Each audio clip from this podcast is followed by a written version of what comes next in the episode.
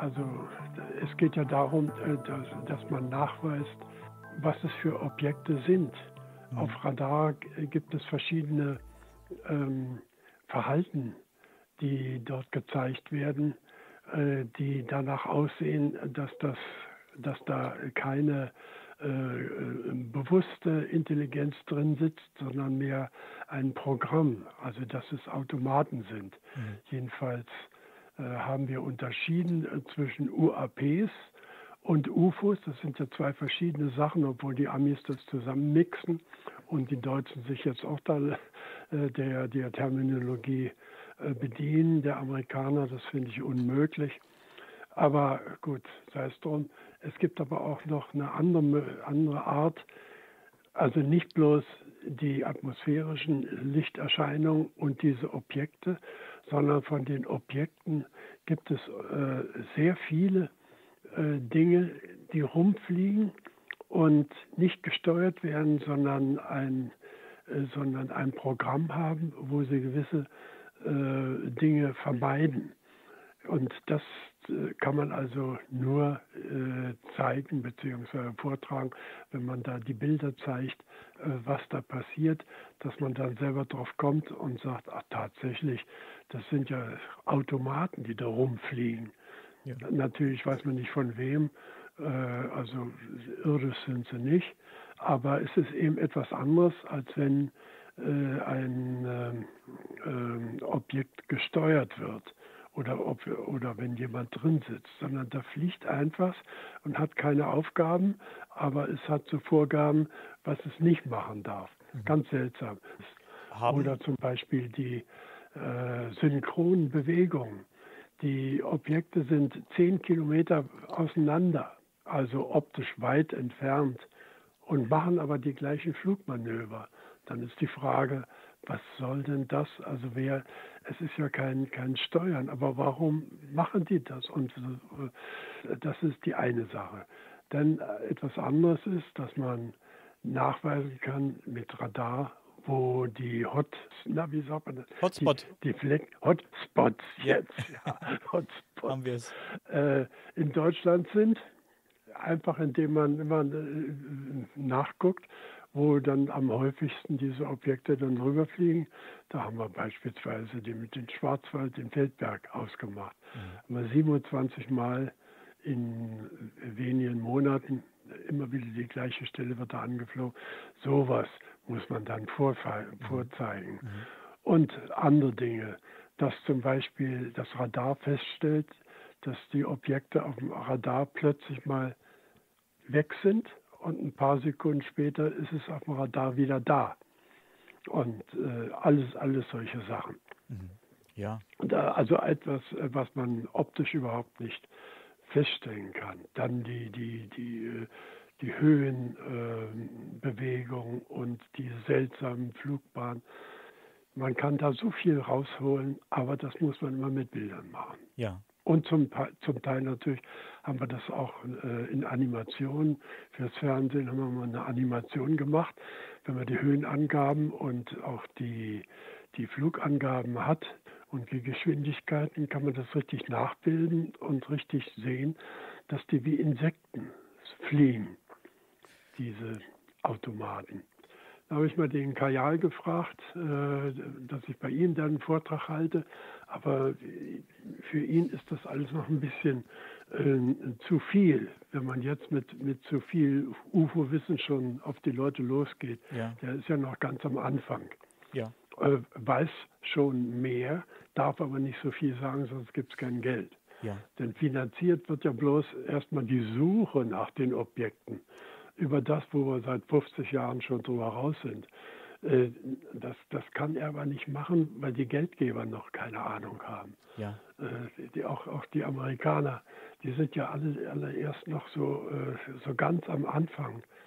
Genauso wie der Avi Löw. Ne, Avi Löw eigentlich finde ich ein hervorragender Astronom, aber ein miserabler Wissenschaftler in Bezug auf unser Phänomen. Ja. Dass der auf diese alberne Idee kommt zu sagen, mich interessieren bloß die Phänomene, die jetzt ab dem Jahre 2004 beginnen. Das ist ja nur sowas von, von unseriös und unwissenschaftlich, dass man mit dem nicht mehr zusammenarbeitet. Ja. Der Kajal hat das ja auch als Grund angegeben, nicht mit ihm zusammenzuarbeiten. Ach. Und da setzen sie viele nun auf den Anfänger, der keine Ahnung hat, und damit diesem Vorurteil schon beginnt, die Forschung zu machen, setzen so viele auf den und, und sein Wissen. Nein, das sollte man nicht machen. Und ich, ich finde das so schade, dass, dass diejenigen, die lange schon dabei sind, nicht befragt werden. Wir könnten so, und das, das wäre eben, das ist der Grund mit diesem Radarfilm, wenn die wüssten, was wir alles schon haben und, und vorzeigen und beweisen könnten. Ich habe ihm Kajal immer gesagt, er soll versuchen, äh, mit der Luftraumüberwachung der militärischen hier in Kontakt zu äh, treten. Hat er auch versucht, sagt, das machen die nicht. Und jetzt erst recht nicht bei der kriegerischen Situation hier in Europa. Oh. Äh, da, da, lassen die überhaupt keinen ran an die militärischen Daten. Mhm. Bloß die militärischen Radardaten braucht man, weil die ja eben genau das äh, liefern, was die äh, Objekte äh, mit, äh, ohne äh, Transponder eben ausmacht. Mhm. Normalerweise wird das ja immer gleich übergeben, wenn da ein Objekt ohne Transponder zu sehen ist, kümmert sich die, die militärische Luftwaffe drum und dass der zivile Luftverkehr nicht gestört wird. Und da muss man ran. Aber zu Kriegszeiten geht das ja schlecht. Leider ist es dann auch so, dass, jedenfalls war es in der Schweiz so, von der wir die, die Sachen haben, wenn die sagen, das sind unmögliche Spuren, unmögliche, dann sagen sie, das ist keine Bedrohung, das kann ja kein Flugzeug sein und es kann auch keine, keine, keine äh, Rakete sein, und dann wird das nach äh, einer halben Minute wird das gelöscht und wird auch nicht weitergegeben. Oh. Und deswegen fallen also alle UFO-Sichtungen weg, wenn man nicht sich drum kümmert. Und das hat dieser äh, Flight äh, Controller gemacht. Der sagt, ich muss mich doch darum kümmern, was das wirklich ist. Und lehnt das nicht ab, das ist eine unmögliche Spur. Tja, es ist doch aber eine Spur. Ob das nur eine Beurteilung für die Militärs eine unmögliche Bedrohung. Es ist ja wieder was anderes. Aber es ist erstmal eine Spur, die da ist und nicht, nicht physikalisch unmöglich und deswegen nicht, nicht vorhanden, sondern nur aus militärischer Bedrohungsauffassung äh, nicht vorhanden. Und deswegen sind wir daran gekommen und sehen, äh, wenn man die Spur nun weiter verfolgt, was man da alles für Merkwürdigkeiten findet. Jede vierte, jeden vierten oder fünften Tag sind UFOs gesehen worden, also nicht bloß in der Schweiz, sondern in Süddeutschland und Norditalien und äh, Ostfrankreich, ja. Österreich, das ist ja alles so in diesem Gebiet.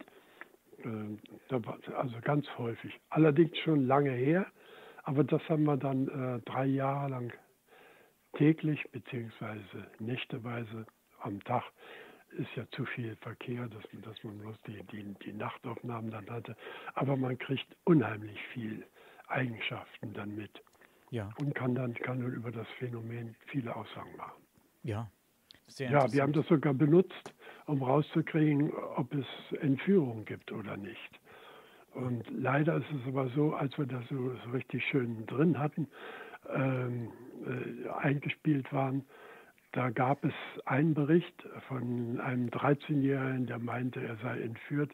Und dann war festgestellt, er ist kein Objekt zu dem Zeitpunkt gewesen auf Radar. Und äh, haben ihn konfrontiert und äh, zugegeben, ja, dass das wohl doch wohl eine Einbildung war. Oh.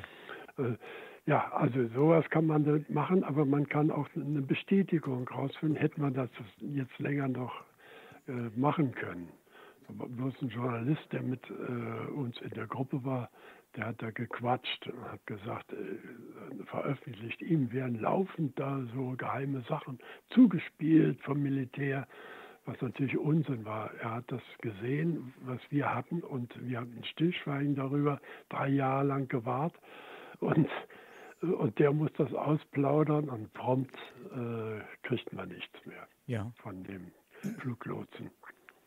Dann ist natürlich vorbei mit der ja, ja, klar. Ja. Ja. Und, jetzt, und jetzt kommt man nicht mehr ran. Die deutschen Mauern, die, die, die Schweizer Mauern, alle Mauern sie. Äh, aber wir haben eben drei Jahre Material, was irre ist. ist ich habe da mal vorgetragen, ja in New York auch. Und äh, noch nicht intensiv, sondern hat man, hat man bloß ein paar Sachen erst ausgewertet gehabt. Ja. Aber das war auch dann schon interessant, denn die kannten das nicht. Ja.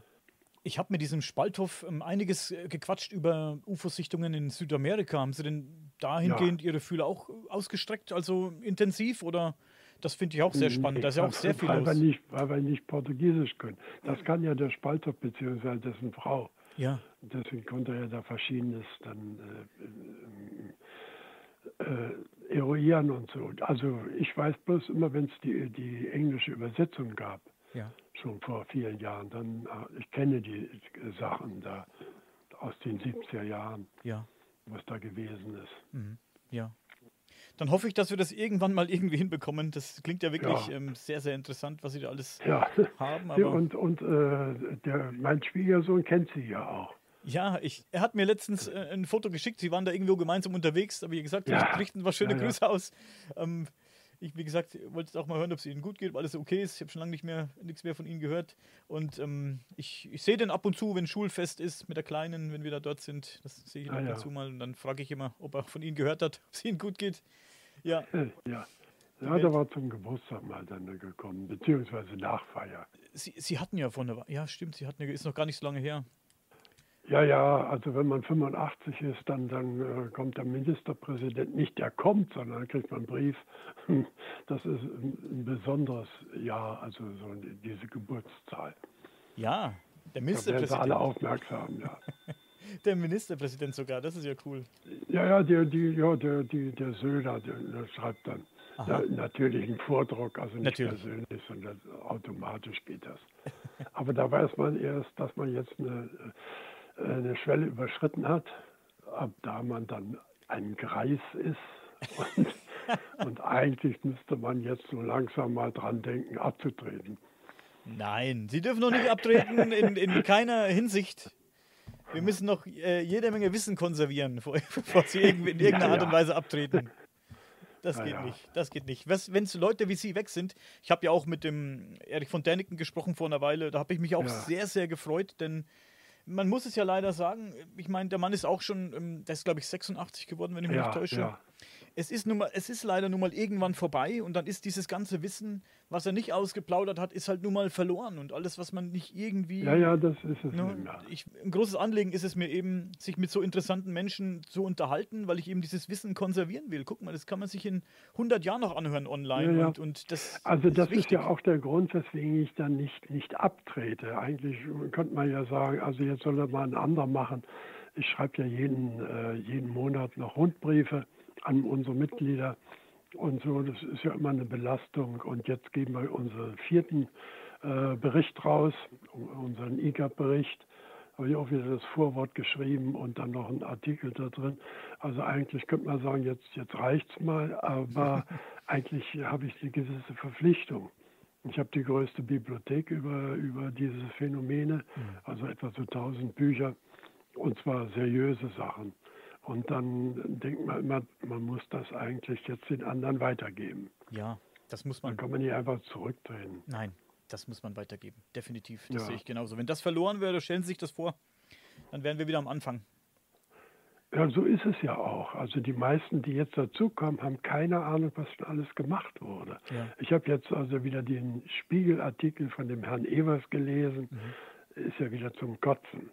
Also diese dümmlichen Kommentare von dem über, ja. über UFO, da sucht man wieder irgendwie so, so ein paar Sachen am Himmel und bis jetzt gibt es überhaupt keinen Beweis, dass da irgendwas Unerklärliches ist und dann, dann macht, markiert er sich über den Kajal und, und den naja, also ich weiß nicht, ob Sie den Spiegelartikel gelesen haben. Ich habe reingelesen, aber ich habe dann wieder zugeblättert. Das war mir dann ja, zu dumm. Ja, ja, also sowas Albernes und äh, Ja, ich habe dann bloß darauf hingewiesen, so in drei Sätzen, das wird natürlich nicht abgedruckt, aber, aber man muss ja doch Flagge zeigen.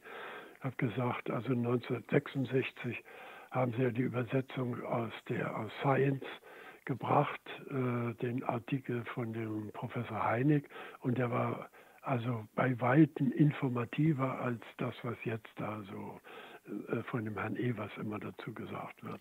Und dann habe ich auch gesagt, wenn der die wissenschaftliche, die unbezahlte wissenschaftliche Forschung zu, über dieses Thema kennen würde, dann hätte er wohl mehr Respekt vor den Schwierigkeiten dieser Forschung.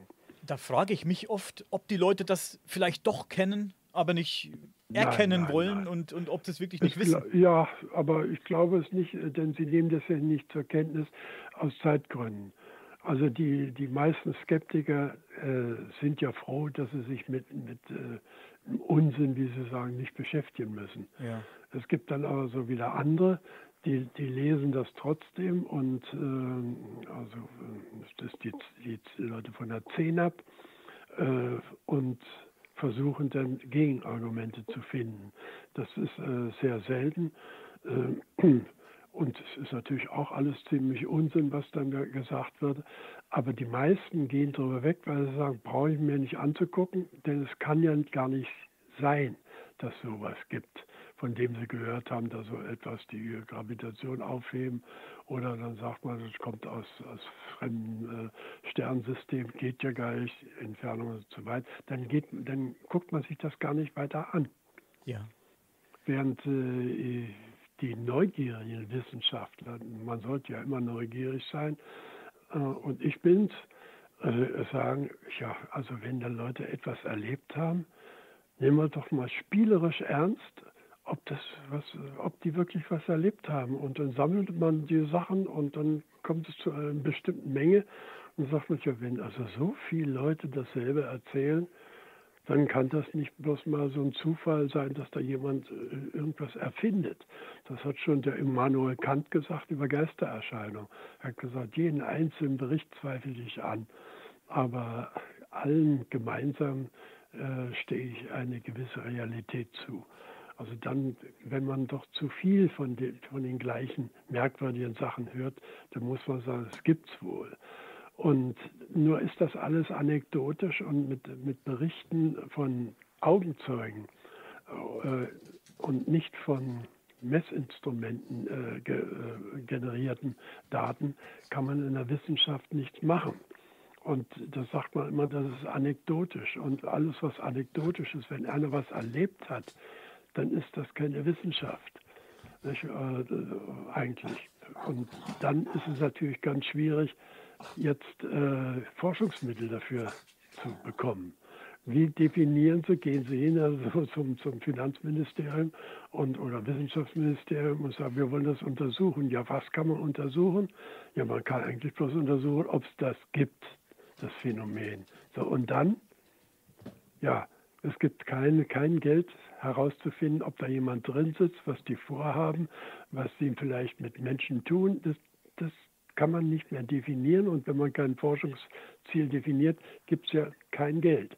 Und was nicht finanziert wird, das ist äh, bei vielen so, das gibt es auch nicht und das ist unwissenschaftlich. Mhm.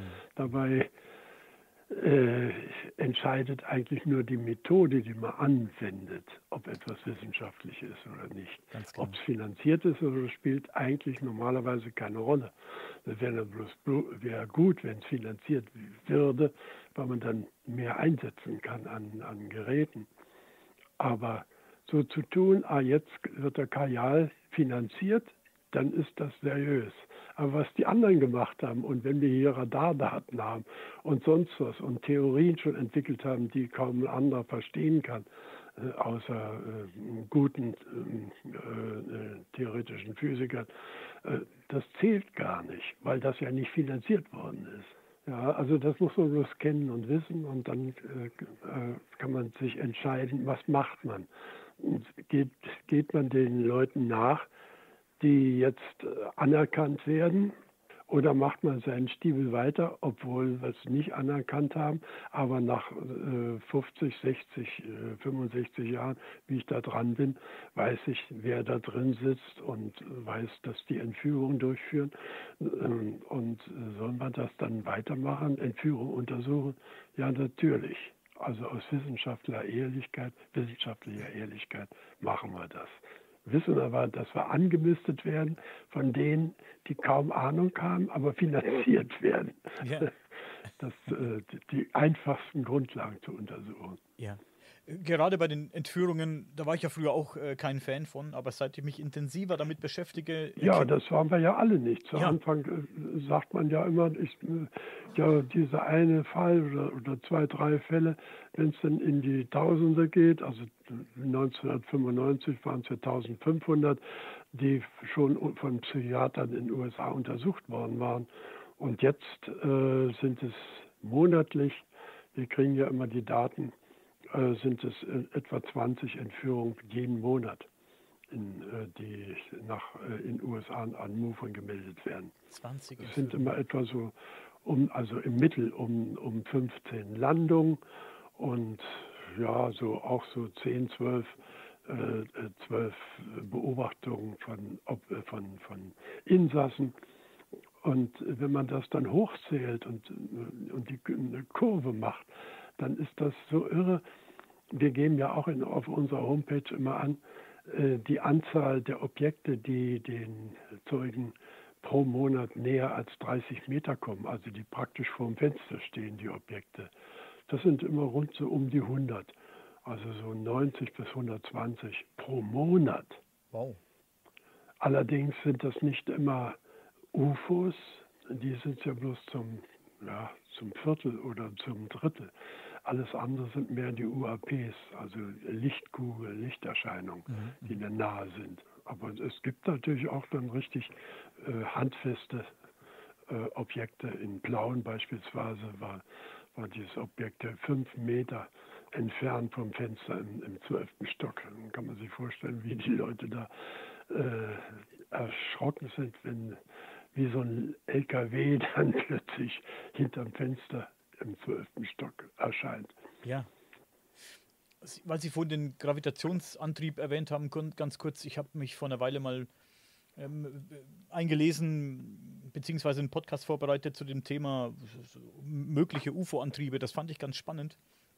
Mir hat jemand ein Video ja. geschickt, in dem haben Wissenschaftler ähm, einen Tropfen Wasser in so einem, äh, sagen wir mal, Magnetfeld schweben lassen. Und ja. da haben die auch die Frequenzen gewechselt und je nachdem, wie die Frequenz sich gewechselt hat, hat auch dieser Tropfen sich verändert, die Form verändert. Der wurde zu einem Dreieck oder zu einem Stern.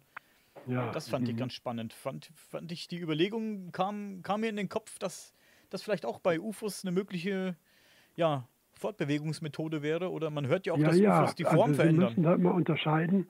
Wir waren zuerst der Meinung, es gibt bloß einen Antrieb geht aber gar nicht. Sie brauchen mindestens zwei ganz verschiedene Antriebsmöglichkeiten. Eine, äh, die die Gravitation aufhebt und das andere, äh, die die großen Entfernungen überbrückt. Das geht nicht, indem man bloß äh, einen Gravitationsantrieb macht. Damit kommen sie nicht weit. Da können sie höchstens mit naher Lichtgeschwindigkeit fliegen. Mhm. Aber schon bei, bei einem Drittel der Lichtgeschwindigkeit, da ist die Luft, die, die, die Staubreibung im interstellaren Raum so groß, dass jedes Raumschiff ja, verglüht. Also man kann nicht, nicht mit naher Lichtgeschwindigkeit durch den Raum fliegen, das geht anders.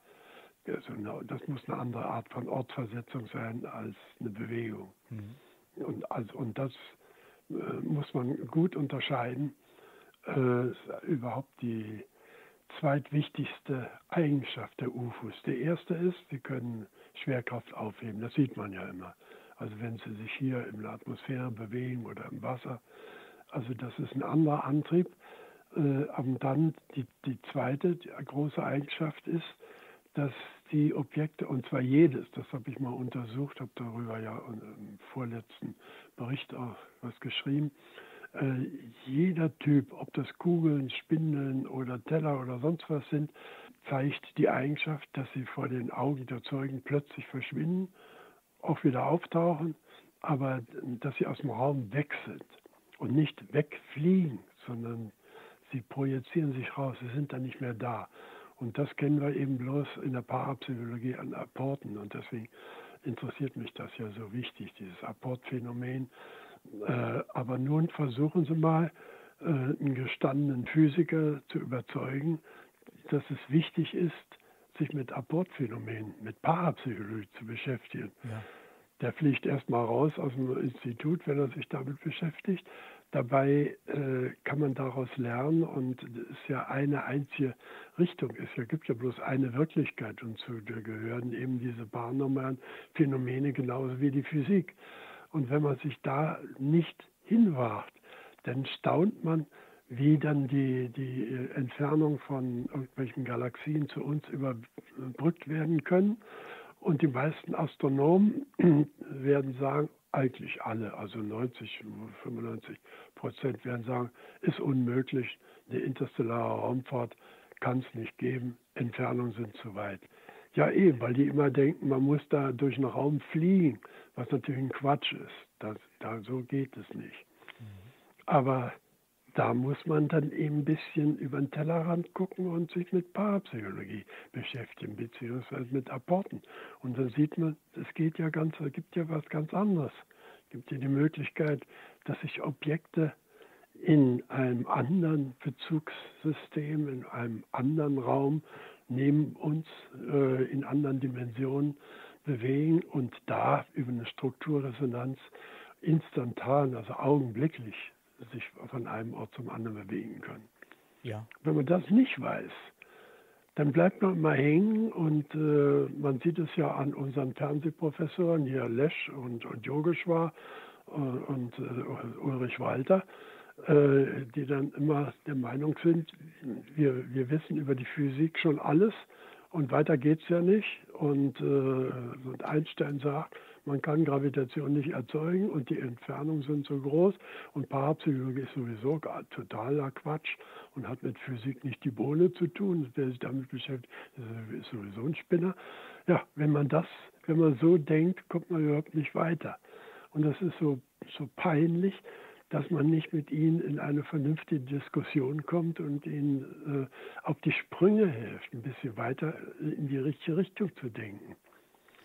Haben Sie es denn nach diesem bekannten Fernsehauftritt mit Lesch und Yogeshwar, haben Sie es denn nochmal probiert? Mit dem Ach wo? Nein. Na, das geht gar nicht. Das geht nicht. Nein. Schade. Ja, sehen Sie mal, also bei dem Yogeshwar, als wir da äh, zu Ende waren, habe ich doch mich beim Yogeshwar beschwert, habe gesagt, also wissen Sie, wenn Sie mir sagen, ich bin un unseriöser Wissenschaftler, ich bin ja noch beschäftigt bei der Firma, der Raumfahrtfirma da, bei Airbus, damals hieß ja DASA. Äh, ja, da könnte ich Sie ja wegen übler Nachrede anzeigen. Dann lächelt er mich an und sagt, ach, was meinen Sie, was die ARD für vernünftige, äh, für, für, für wichtige und kompetente äh, Anwälte hat. Da kommen Sie gar nicht gegen an. Ai, ai, ai. da könnte gar nichts machen. Nicht? Verrückt.